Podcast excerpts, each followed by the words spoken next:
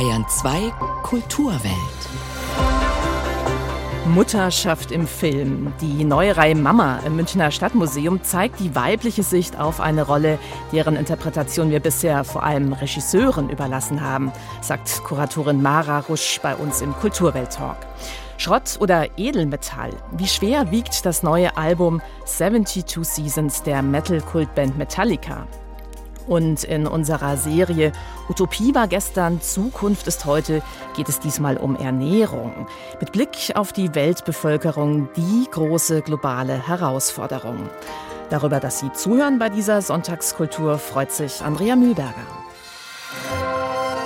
Kulturwelt. Das aktuelle Feuilleton auf Bayern 2. Fat Cat brachten bei Auftritten in Schloss Bellevue mit ihrem vitalen Funk und Soul sogar den Bundespräsidenten schon leicht ins Schwitzen. Über 500 Konzerte hat die achtköpfige Band aus Freiburg seit ihrer Gründung vor zehn Jahren schon gespielt. Dann kam Corona. Nichts ging mehr, jeder kochte sein eigenes Süppchen, sagt Sänger Kenny Joyner über diese Durststrecke. Jetzt sind Fat Cat zurück mit dem neuen Album More Sugar.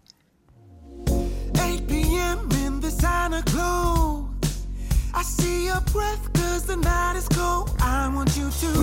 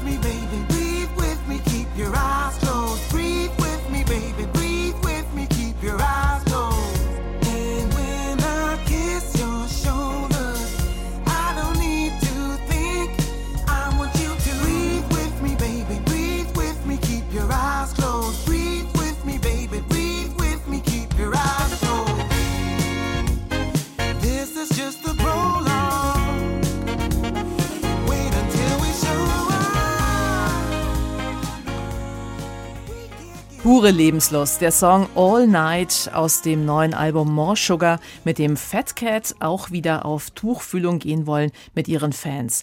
Am 29. April, da spielen sie im Rahmen ihrer Frühjahrstournee im Nürnberger Mutz und am 1. Mai auf dem Münchner Marienplatz. Wenn das erste Kind kommt, dann ist oft schnell Schluss mit lustig. Die Welt steht Kopf, wie in der Wiener Filmkomödie Was hat uns bloß so ruiniert? Nur wenn man Eierstöcke hat, heißt das nicht, dass man auch Mutter sein kann, verstehst? Zum Geburtstag habe ich mir den neuen Olbeck gewünscht und er hat mir geschenkt, Jasper Schul, dein kompetentes Kind. Sie will das Beste sein und das Beste haben, was sonst? Es läuft gut. Es läuft wie Brot geschmiert. Was ist passiert? Was hatte ich bloß so ruiniert? Kann es sein, dass alles irgendwie anders ist? Ich glaube, das kommt dir nur so vor. Als ich den Film Was hat uns bloß so ruiniert 2016 zusammen mit dem Vater meiner damals sechs- und zweijährigen Kinder gesehen habe, da verließen wir quasi als Ruinen das Kino, amüsiert, aber auch erschüttert den Titelsong von Die Sterne im Ohr quasi ab in die nächste Kneipe. In dem Film führt die Wiener Regisseurin Marie Kreuzer mit sehr viel Selbstironie vor, wie sich das Pärchenleben durch Kinder verändert. Was hat uns bloß so ruiniert? Läuft heute um 17 Uhr auch in der neuen Reihe Mama im Münchner Filmmuseum. Es geht um Filme zum Thema Mama werden, Mama sein oder aber eben auch nicht Mama werden wollen oder können. Und die Frau, die diese Reihe zusammengestellt hat, die ist jetzt hier bei mir im Studio, die Filmwissenschaftlerin Mara Rusch. Herzlich willkommen. Hallo, danke für die Einladung. Das Thema Mutterschaft ist ja gerade ziemlich en vogue. Es wird von vielen Seiten auseinandergenommen und hinterfragt. Sie überlassen das Sezieren neun Filmemacherinnen, weil wir die männliche Perspektive jetzt oft und lange genug gesehen haben oder warum? Mutterschaft, das Thema, ja, das ist gerade sehr präsent, aber ich finde auch aus einem guten Grund, weil es steht halt im Zusammenhang mit den Enthüllungen um Harvey Weinstein und der MeToo-Bewegung und Fragen der Gleichberechtigung, die da stärker in den Fokus geraten sind. Und Mutterschaft, das ist für mich so der Brennpunkt, wo sich alle möglichen Aspekte der Gleichberechtigung verbinden. Viele Frauen fühlen sich heute ja einigermaßen gleichberechtigt, bis sie selber Mütter werden und dann stellen sie fest, Pustekuchen, sie haben alle möglichen Ungleichheiten, mit denen sie auf einmal konfrontiert sind in der Partnerschaft, beim Arbeitsplatz, in Geldfragen und auch was ihren eigenen Körper angeht. Der weibliche Körper tritt einfach ganz besonders ins Bewusstsein, wenn man Mutter wird. Und dann, um Ihre Frage zu beantworten, ja, da spielt schon auch mit rein, die Filmindustrie ist immer noch eine sehr männlich dominierte Industrie und lange Zeit haben einfach Männer Geschichten erzählt, die Deutungshoheit gehabt, schon auch über Frauenfiguren. Ich möchte nicht sagen, ganz und gar nicht, dass das alles schlechte Filme waren. Es gibt auch gute Filme von Männern über Frauen und Mütter, aber sie hatten jetzt wirklich viel Zeit, ihre Erzählung zu verbreiten und jetzt sind schon auch mal die Frauen dran und denen wollten wir mit der Reihe Raum geben. Inwieweit erzählen denn Regisseurinnen, also Filmregisseurinnen, anders über Mutterschaft, über Frausein und über Mutter-Kind-Beziehungen? ja, ich möchte nicht sagen, Männer erzählen grundsätzlich so und Frauen erzählen grundsätzlich so. Aber was für mich schon auch ein bisschen den Anstoß gegeben hat für die Reihe, war die Beobachtung, dass in Filmen von Frauen, die über Mutterschaft erzählen, ich den Eindruck hatte zumindest, dass sie schon auch sehr stark aus ihrem eigenen Erfahren vielleicht schöpfen können und dann auch erzählen mit dem Ziel, die Gefühlswelt und das Erfahren ihrer Figuren möglichst präzise und auch facettenreich darzustellen. Und das machen sie zum Glück mit viel Humor und mit ganz viel Leichtigkeit. Deswegen hat auch der Film von Caroline Herford einfach mal was Schönes jetzt die Reihe eröffnet, weil ich mich so gefreut habe über diesen Film, dass jemand so schwierige Themen, also eine Frau Ende 30 möchte ein Kind bekommen, hat aber keinen Partner, was ja für viele auch wirklich ein trauriges Thema ist, mit so viel Humor darstellt und aber auch den Figuren die nötige Ernsthaftigkeit widmet und so den Zuschauerinnen ganz viel Identifikationspotenzial gibt und aber auch eben eine Leichtigkeit und Schmunzeln und Wiedererkennungswert. Und Frauen hatten das eben lange nicht. Und dann gehört auch dazu, dass die Filme die Frauen mit so einer Offenheit, mit einer Uneindeutigkeit irgendwie betrachten, weil Frauenfiguren oft auch mit bestimmten Klischees verknüpft sind. Es gibt ja diese Hollywood-Beispiele von Filmmüttern, Jodie Foster, Meryl Streep, Julia Roberts, die unser Mutterbild sicherlich auch ganz stark geprägt haben. Dahinter steckten vor allem Drehbuchautoren und Regisseure. Gibt es denn da Stereotype? Ja, ich finde es ehrlich gesagt schwer, so ein ganz spezielles Stereotyp rauszufinden, wie jetzt die Ikonografie um die Marienfigur in der bildenden Kunst. Aber ich würde sagen, so eine grundsätzliche Zweiteilung zwischen der guten Mutter und der bösen Mutter und der liebevollen Mutter Mutter, die alles für ihr Kind tut und für ihr Kind kämpft und dann die böse Mutter, die Horrormutter, so ein Muttermonster eigentlich. Also da könnte man anfangen bei den Alien-Filmen, den ersten beiden. Und es gibt auch noch einige andere Horrorfilme, die wirklich Mother heißen, von Darren Aronofsky, von Bong Joon-ho, Rosemary's Baby könnte man da sehen. Also diese böse Horrormutter, die wollte ich da jetzt mal wirklich ausklammern, weil ich dachte, das sind so große Filme, die schon so viel Raum eingenommen haben und jetzt müssen wir mal die andere Erzählung hören. Wobei ich nicht sicher bin, wir planen gerade das nächste Programm, vielleicht mache ich dann doch noch eine Horrormütter-Reihe.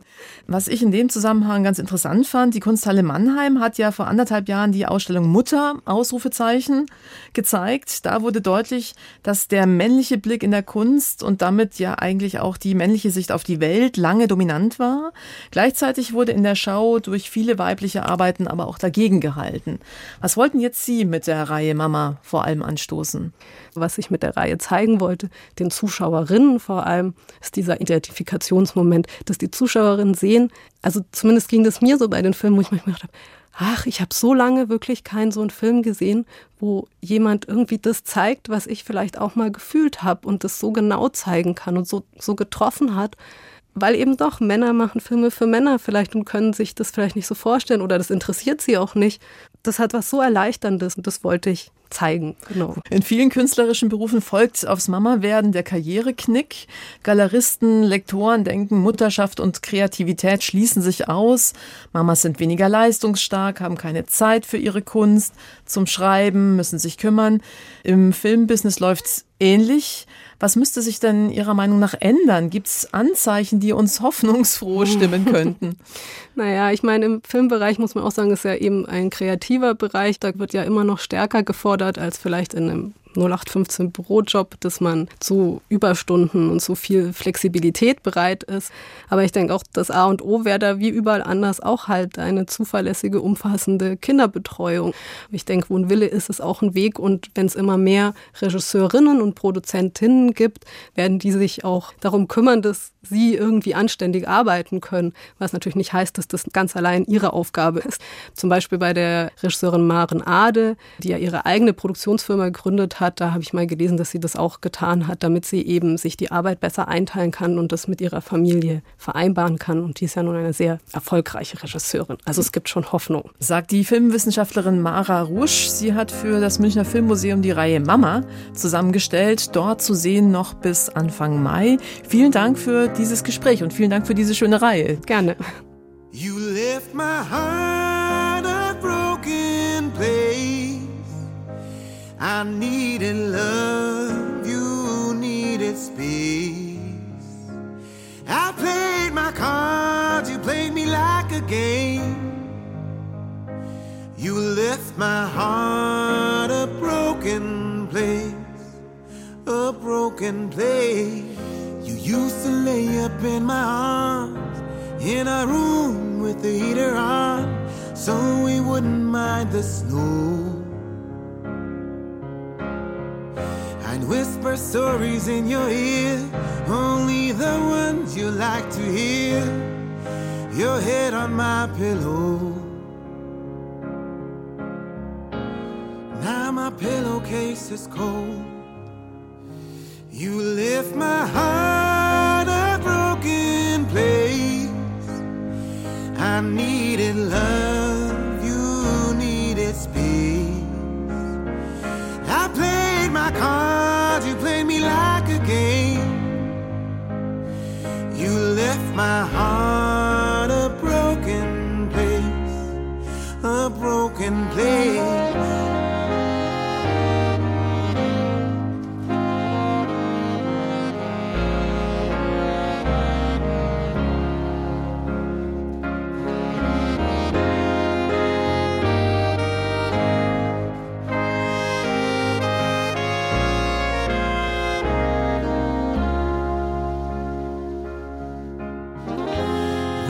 take the morning slow, fool around and sleep some more.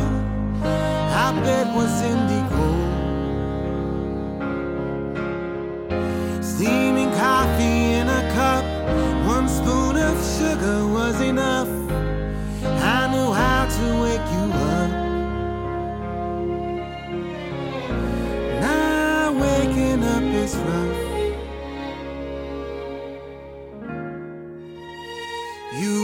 My heart a broken place. I needed love, you needed space. I played my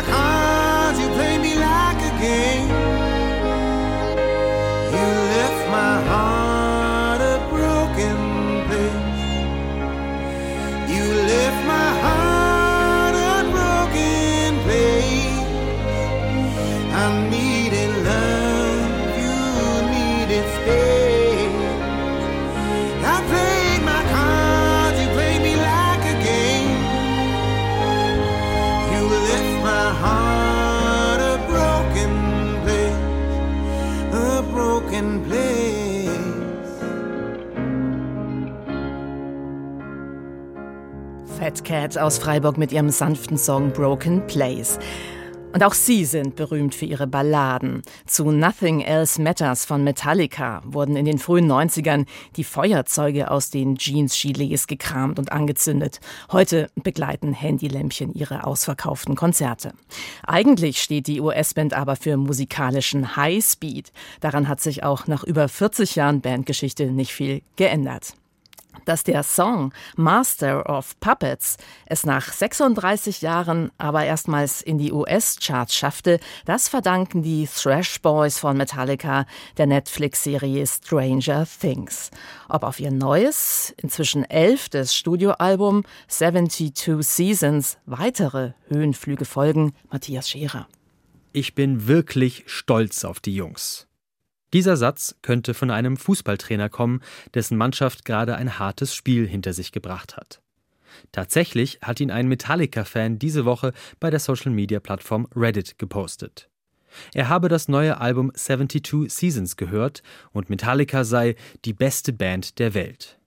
Der Post zeugt von den Emotionen, die Metallica, immerhin schon 1981 gegründet, immer noch in ihren Fans erzeugen können. 72 Seasons ist Metallicas erstes neues Album seit sieben Jahren und gleich im ersten Song wird deutlich gemacht, dass die Band kein Problem mehr damit hat, nach hinten anstatt nach vorne zu schauen.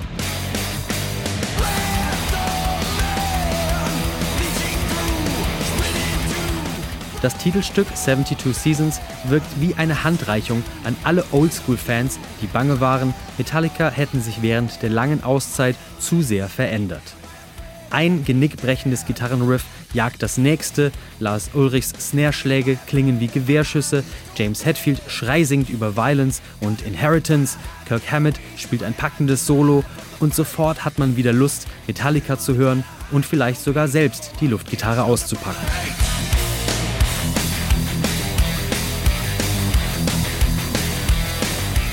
Im Laufe der 77 Minuten, die die Gesamtspielzeit von 72 Seasons beträgt, liefern Metallica mehrmals kurzweiliges Metal Entertainment.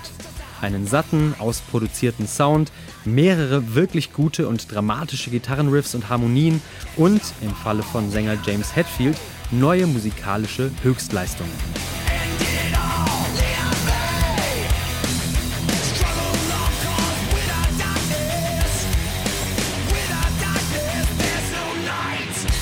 Aber, um Hetfields Text zum Song Chasing Light zu paraphrasieren, wo Licht ist, fällt auch Schatten.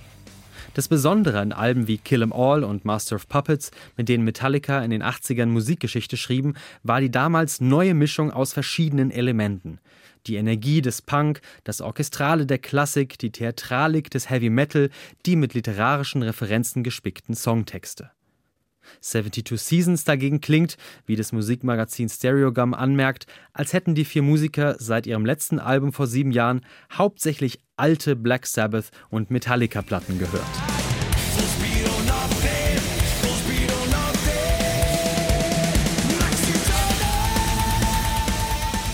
Dass Metallica auf ihren neuen Songs wie die alten Metallica klingen, oder zumindest versuchen so zu klingen, das wird die wenigsten Fans wirklich stören. Und manchmal, wie in dem treibenden Room of Mirrors, trifft die Band eine schöne Balance aus Nostalgie und Neuem. Aber trotzdem, Heavy Metal ist aktuell so vielseitig und spannend, dass es etwas enttäuschend ist, wie sehr sich Metallica an der eigenen Schablone orientieren. Dass zum Beispiel Bassist Rob Trujillo großer Jazz-Fan ist oder dass Kirk Hammett zuletzt eine von Filmmusik inspirierte EP veröffentlichte, würde man beim Hören des Albums nie erahnen. Den wuchtigsten und überraschendsten Song auf 72 Seasons haben die Metal-Veteranen schlauerweise am Ende des Albums platziert.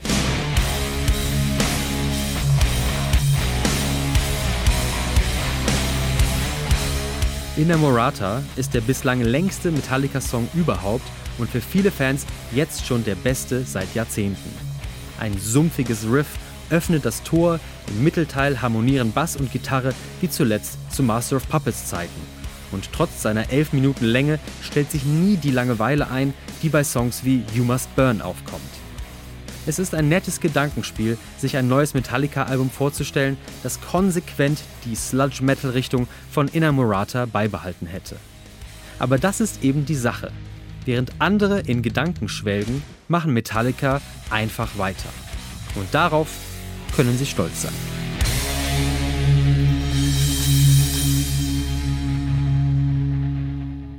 Metallica setzen in ihrem neuen Album auf altbewährtes. Seit Freitag ist 72 Seasons auf dem Markt.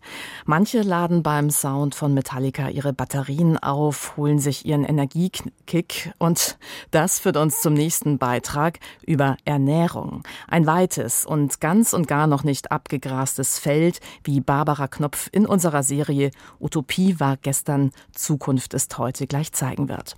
Betrachtet man es als global globale Herausforderung, dann steckt im Thema Ernährung eine Kalorienbombe von gigantischen Ausmaßen, der wir uns dringend stellen sollten. Nähren kann man sich von vielem. Von Büchern, einer Erkenntnis, einem Kuss, von Freundschaft, Schönheit und natürlich von Speisen. Und eigentlich steckt all das auch im Essen drin.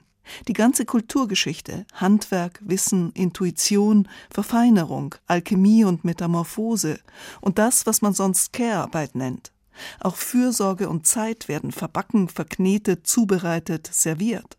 Und manchmal trinkt man die schöne Form eines Glases mit.